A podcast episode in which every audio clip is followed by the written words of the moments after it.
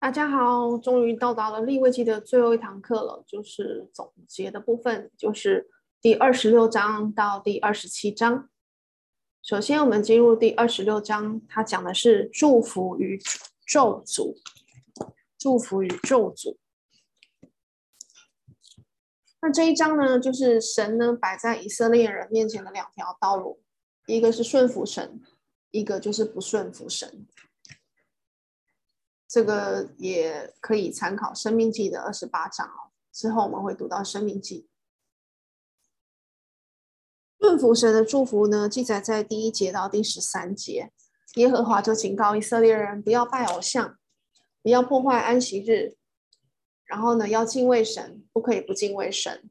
那如果他们照着这样的条件去做呢，这个条件就是要遵守神的诫命，就会得到怎样的祝福呢？包括降雨。土地肥沃，农产丰富，生活安稳，有平安和安全，得胜仇敌，生养众多，并有耶和华的同在。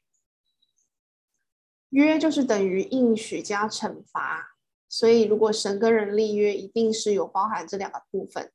你顺从了这个约，遵守了这个约，就会得到应许，就是祝福。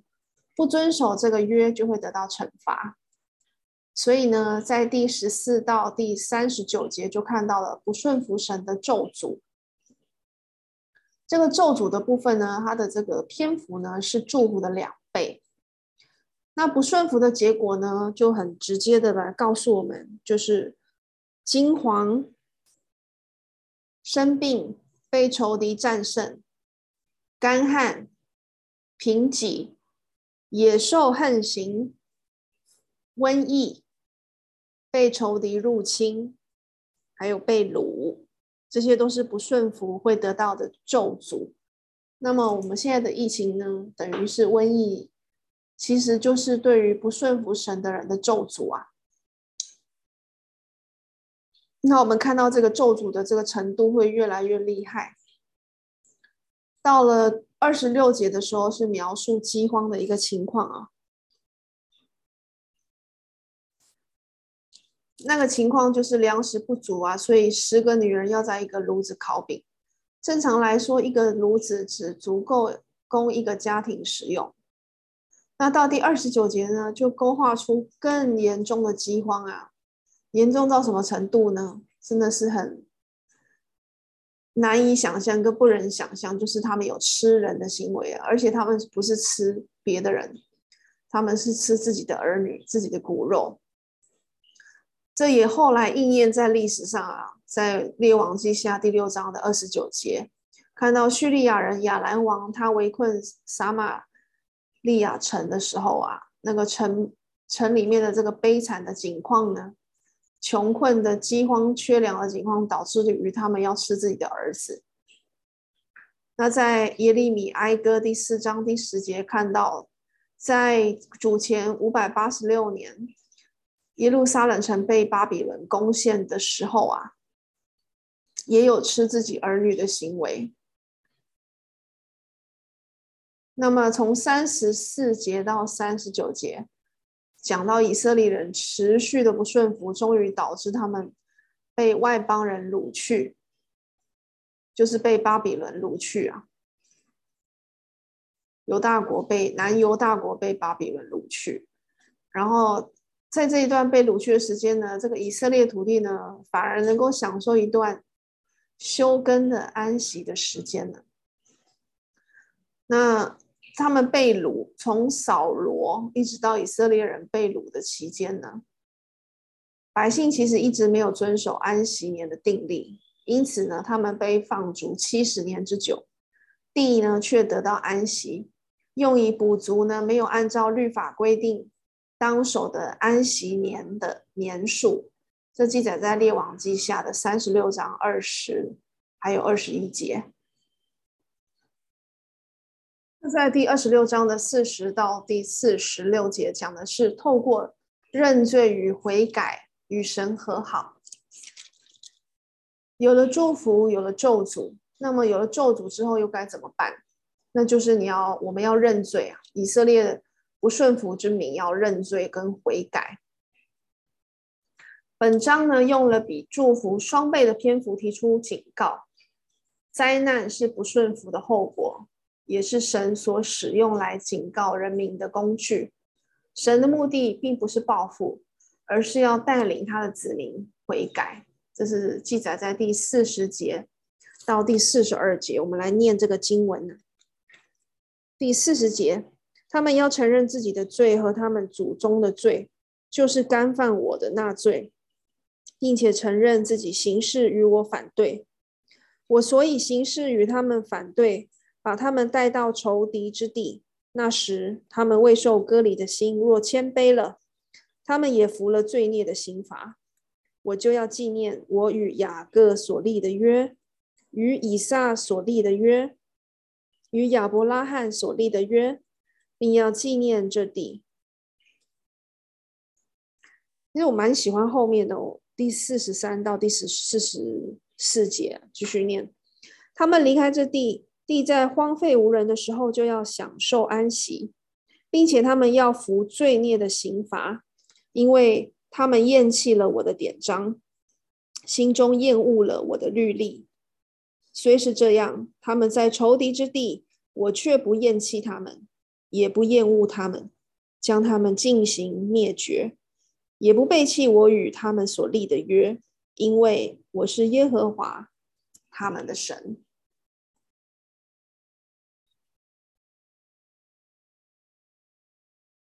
所以。这一段经文告诉我们，神不会完全放弃他的子民，却会纪念他与他们先祖所立的约。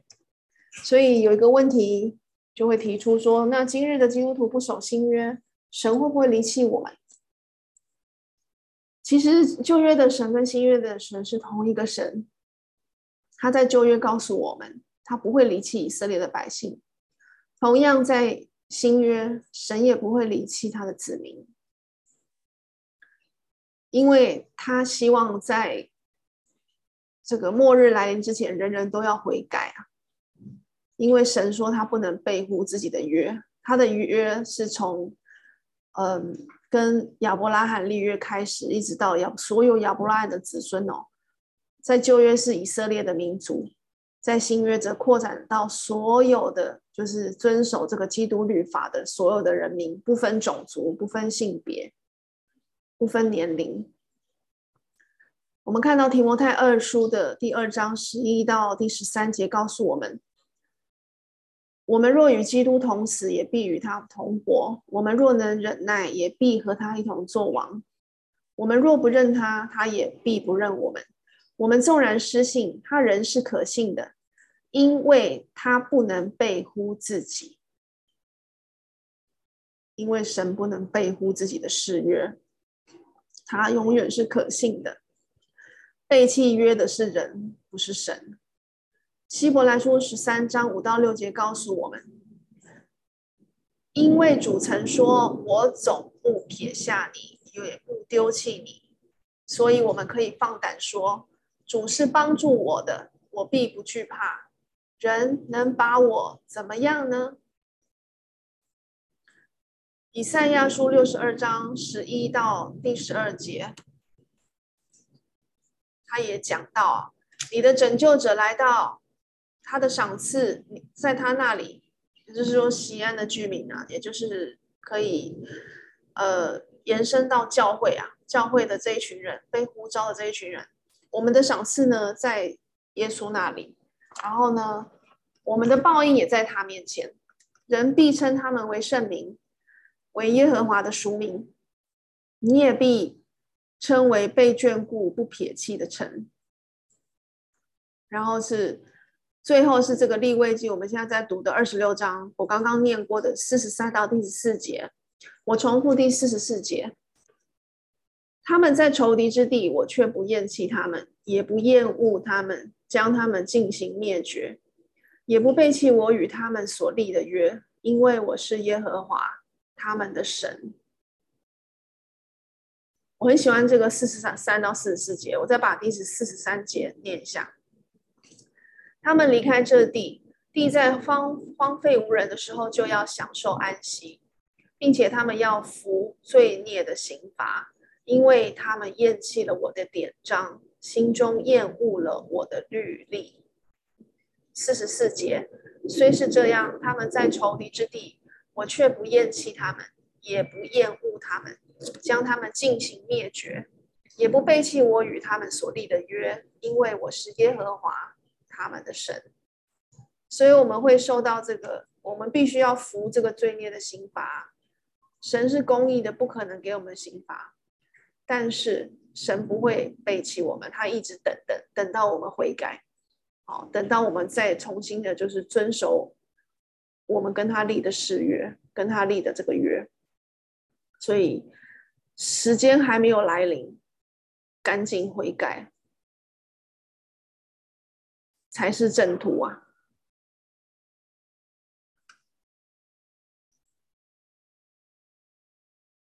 遵命者降福，逆命者降灾。你要福气吗？风调雨顺，物产丰收，安然居住，无恶兽刀剑，以寡敌众，生养众多，有神同在。还是你要灾？被金黄、疾病辖制，所种的被仇敌吞吃，被仇敌击败辖管。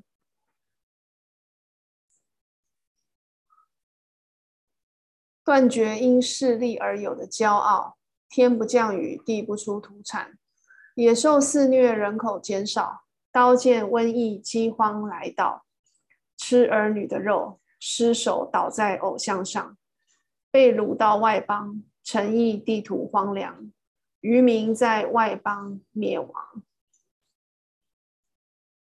二十六章是神对我们发出的警告与提醒。二十七章是许愿与十一奉献的条例，这也是立位记的最后一章了，就是提到自愿向耶和华所许的愿。神要以色列人献上某些财物给他，作为对他的侍奉，例如出熟的庄稼、头生的牲畜、头生的儿子、收入的十分之一等等。有时候人会为了耶和华的一些祝福、谢恩的时候呢，会把人，就是他自己，或者是一个家庭成员，或者是牲畜，或者是房子或土地，分别为圣归给神。那许愿所献上的东西呢，必须要交给祭司。这是在第第十八章的第十四节。我刚刚查了一下《民数记》，应该是在第十八章的第十第十八章的第十五节。他说：“他这段话是耶和华小玉亚伦说的哦。他说，他们所有奉给耶和华的，连人带牲畜，凡投生的，都要归给你。”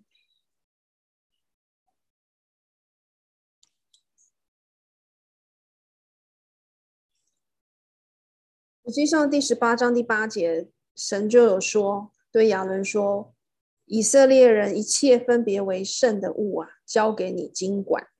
所以这些献物、献的献祭的东西啊，要献给神的，其实都是交给祭司来处理啊。那由于这些礼物呢，并非对祭司都有用，神就设立一些条款，让许愿的人能够把一定金额的金钱交给祭司。用以代替所许诺的物件。那有些人会冒失的许愿啊，写下一些不切实际或者他们没有办法完成的还愿的东西。所以呢，神要人们要慎思，不然的话，你就要加上五分之一的代价，才能够把你许愿线上的各项的东西赎回。所以这张经文呢，就是在解释怎么样固定呢，就是各个物的价值。然后呢，如果人要把奉献给神的物赎回，应该要怎么样办？那冒失的许愿呢？就譬如说，士师耶弗他，他冒失的许愿，他说他打了胜仗，要把回家第一个看到的献给神。结果呢，他回家第一个出来迎接他的就是他的独生女儿，于是呢，就牺牲了他独生女儿的幸福啊，一辈子都不能够嫁。那把人分别为圣归给神，是一个特许的愿，就好像是撒母耳的母亲哈拿，他把这个撒母耳呢献给神，就在这个圣殿里面呢做这个圣工啊。所以特许的愿是基于呢对神的热心，人愿意奉献自己或者是儿女。用一生或是一段的时间在圣所打杂帮忙，或者奉献财产供圣公之之用。那奉献可能有人、有牲畜、有房屋，或者是土地。那这些奉献都要经经过祭司的估价。那如果要转售呢，就是由祭司按照估价转售。那祭司所得的这个售价呢，这个价银呢，就供圣所来开销之用。如果有人要把他的这个奉献给赎回呢，奉献的人必须要按照这个祭司所定的估价，再加上五分之一付给祭司。不过赎人的话就不必再加五分之一。如果是永献的话呢，就是归神为至圣，是不可以卖的，也不可以赎的。那如果有人要被献给耶和华呢？那要给付给祭司的赎价哦，如果把它赎回，要付给祭司的赎价如下：从二十岁到六十岁的男人呢是五十舍克勒，女人的话是三十；从五岁到二十岁的男人呢，男子呢是二十舍克勒，女子是十克勒。如果一个月大到五岁的应该是小朋友啦，小男孩呢就是五舍克勒。小女孩呢，就是三舍克勒；六十岁以上的男人是十五舍克勒，女人是十舍克勒。那一舍克勒的银子大约是现在的美金二点二元。另外呢，在二十七章的第八节有说到，如果人因为贫穷不能够按上表的价值赎回他的愿，哦，他把人就是。做这个特许的愿献给神之后，他要把它赎回，他又没有钱按照这个舍克勒的这个表来赎回呢？祭司就按照呢这个人的力量，按照他的经济能力来固定啊，他应该要付的赎价。如果呢你所许的这个特许的愿是牲畜啊，可以应用以下的条例，就是如果是一只洁净合适献祭的牲畜，是不能赎回的。这个洁净呢，牲畜要放在坛上献给耶和华。更换牲畜是没有益处的，因为呢，这样子做做的话呢，两只牲畜都要归归给耶和华为圣。那如果是不洁净的牲畜，就可以按祭司固定的价值，再加上五分之一，把它赎回。哦，所以这个牲畜是有有区别的。你如果是洁净的的，就是不能赎；不洁净的才可以赎。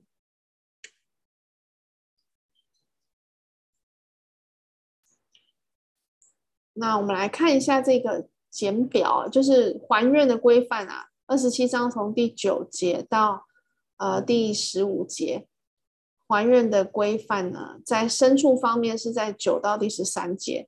如果是牲畜呢，如果是洁净的，不可更换，也不可更改。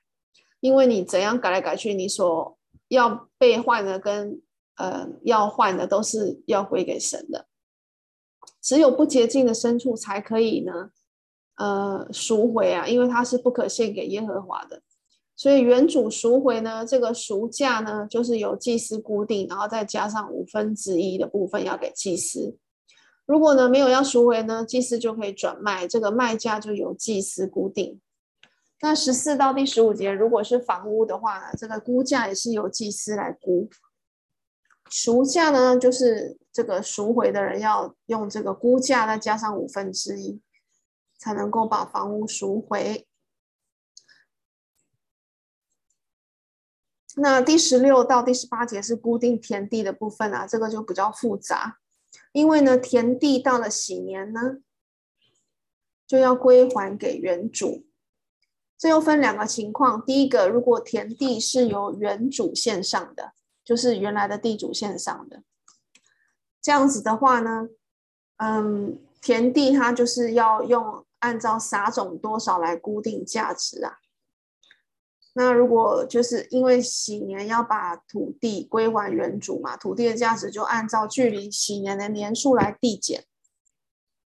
那如果在这个期间呢，这个地主原来的地主要赎回这个土地，他就要付出估价固定的价值，再加上五分之一给祭司。地主如果呢把地献给耶和华呢，那他不在禧年之前把地赎回的话，或者是他私自卖给别人的话，这个地就不能赎回啊，因为禧年的话就是归给祭司。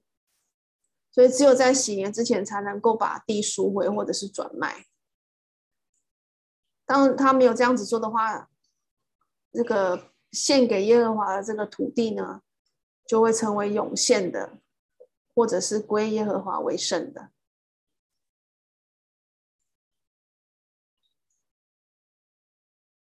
所以本来这个你承受了那个地为业的这个以色列人，就是会永远的拥有那个地。但是你一旦决定要献给耶和华的时候，你又不在禧年之前把地赎回，或者是卖给别人的话，那在禧年的时候，那就是永远就是归给这个耶和华，就变成永献的。第二种情况就是，如果你奉献土地的人，他不是原来就是不是原来就是呃被承受为业的那个地主，而是你跟人家买了地，然后把那个地献给献给神的话，那么。祭司就要给这个这个田地来固定价值，也是看那个禧年之前呢，呃，还可以有多少次的收成啊？刚刚如果是地主献，是按照撒种多少来固定价值，那如果是嗯买主啊，哦买主他现的话，他就是按照这个禧年之前有多少次的收成来估价。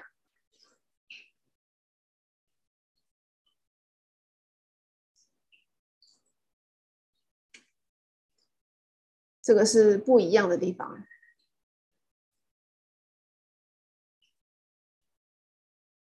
那到了禧年呢，这个地呢就会归还给他的原主。哦，这个地就会归还给他的原主。那关于二十六节到二十七节是关于这个头生的牲畜。这头生的牲畜不可以许愿给耶和华，因为它本来就已经是属于耶和华的。那不洁净的牲畜呢，例外，因为不洁净的牲畜所生的第一胎可以按祭司所固定的价值，再加上五分之一，把它赎回。不然的话呢，祭司就可以把它转卖出去了。二十八到二十九节说到，如果被判死刑或者当灭的，都不可以赎回。这个就是永献之物的意思啊，因此呢，一个人儿子呢，如果咒诅父母，他就不可以被赎回，却要被治死。呃，这边的献呢，我有查了一下，就是这边的永献跟当面，在希伯来文均用这个同一个字，就是指呢归与神不能赎回的，不能取回的人，如果赎回他，就必被治死。那在这边我们要留意呢，本章把。分给分别为圣给耶和华的跟永献的做出重要的区别。如果是许愿归给神的东西呢，是分别为圣归神使用的，是可以赎回的。可是涌现的东西呢，是完全是永久的线上，归给耶和华为至圣，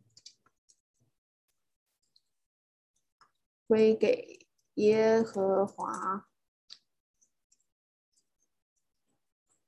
为至圣，这个东西就是不能够赎回的。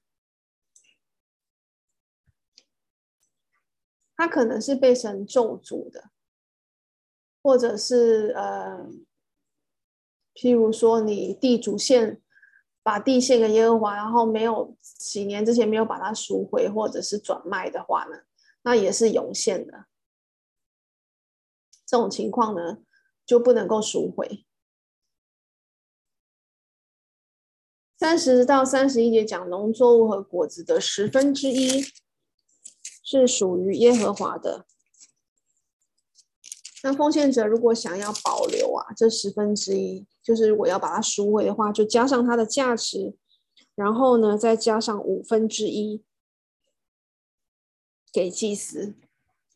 三十二到三十三节讲的是那个牛群、羊群啊，那一切从帐下经过的这个说法呢，指的是当绵羊或山羊从牧人帐下经过的时候，它就会。就会点数点这个数目嘛，所以数到第十只的时候就碰一碰，那这个第十只呢就要献给神。好，不可以故意改变这个次序。如果试图改变的话，那其实原来的第十只和和你点的你自己呃呃自己用自己的意思另外点的的那第十只都会两只都会归给耶和华。所以我们这边再整理一下，就是有四种不可以做许愿用的祭物，就是头生的牲畜不可以，不洁的牲畜当然也不可以，还有涌献给神的，哦，可能是当灭的、受神咒诅的，或者是原来的地主他没有在这个几年之前把田地赎回或转卖的，这就变成涌献了，也不可以做许愿的祭物。还有呢，十分之一也不可以。那如果是已经归为圣神，已经许愿给神，归神为圣之物呢？就是刚刚说的头生的牲畜，还有涌现之物，还有十分之一。这个头生的牲畜里面就分洁净啊，洁净的话就归为神了。牲畜是不可以，头生牲畜是不可以，就是不可以再拿来许愿的哦。头生的牲畜不可以拿来许愿。然后呢，不洁净呢，因为它本来就已经归归给神了，不可以拿来许愿。然后如果是不洁净的，他就要估价，估价之后呢，就是再加五分之一赎回，或者是呢，祭司再转卖，那个价银就归圣所使用，就是算归给神的。涌现之物呢，有可能是人、牲畜或者是田地，这些都是不可赎也不可卖的，哦，他们是归给耶和华为至圣的。不可赎也不可卖，那十分之一的部分呢，分为农产的部分呢，那就可以呢，以它的这个估价再加五分之一赎回，或者呢，它就是归神为圣了。哦，它也不是不可以拿来做这个许愿用，因为它十分之一就是要归给神了。那牛羊的部分呢，就是归神为圣，你是不可以赎回、不可以更换的。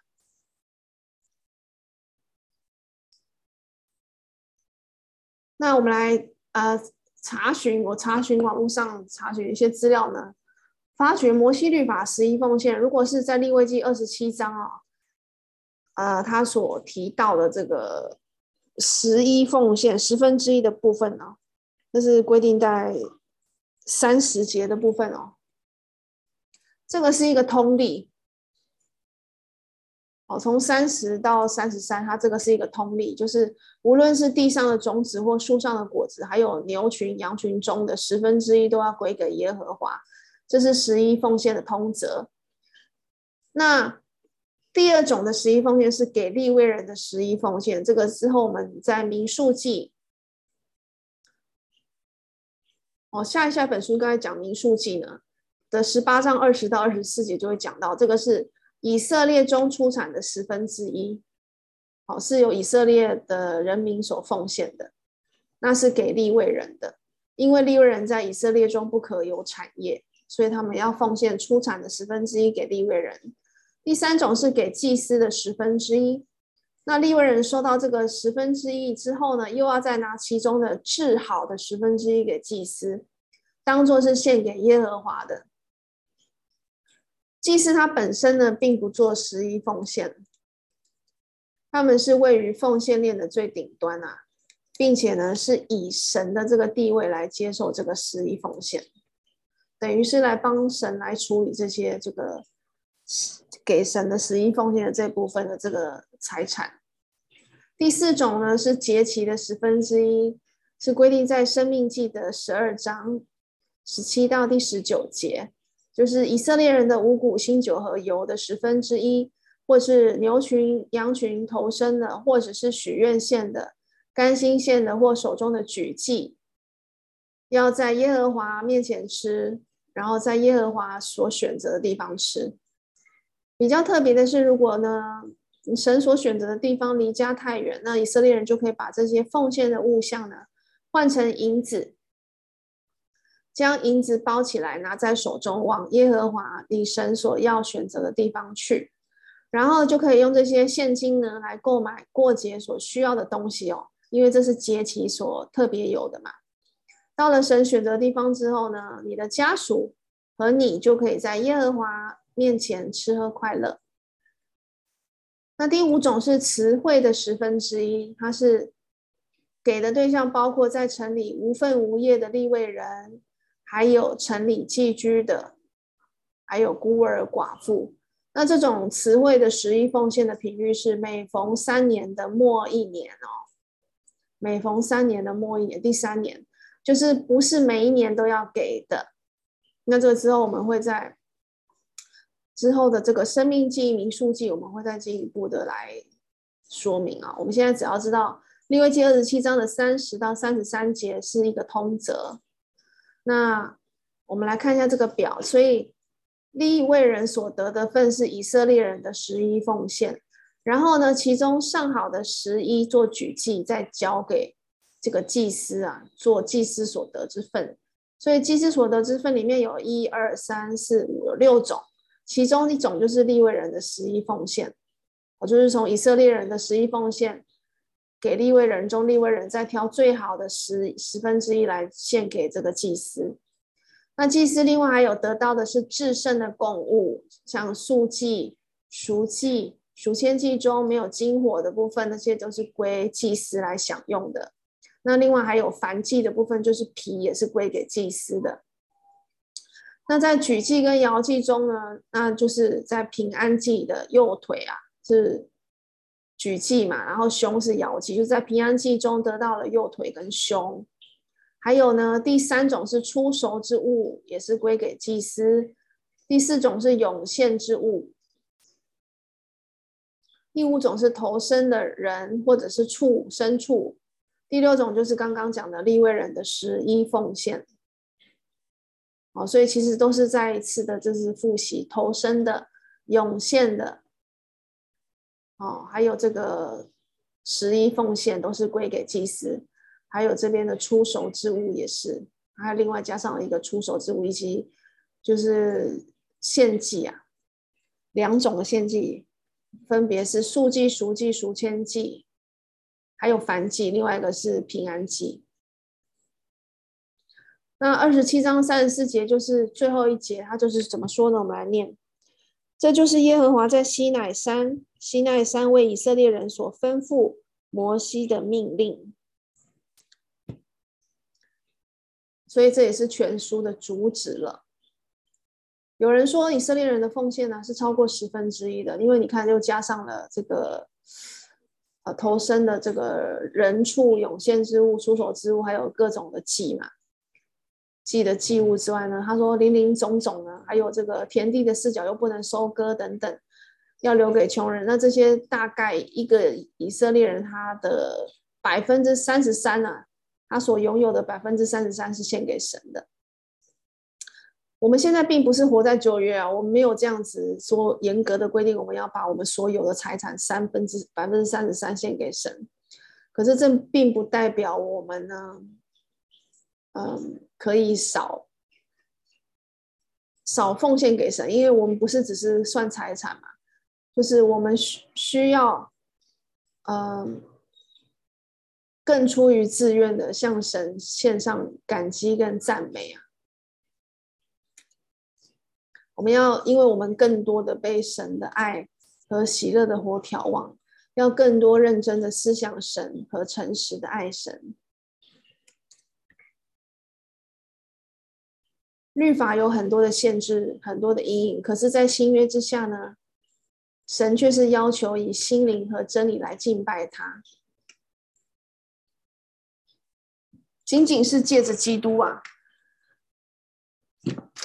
我们就拥有我们的大祭司、我们的圣殿、我们的祭坛、我们的祭神，并且基督呢也洁净了一切我们所有的罪。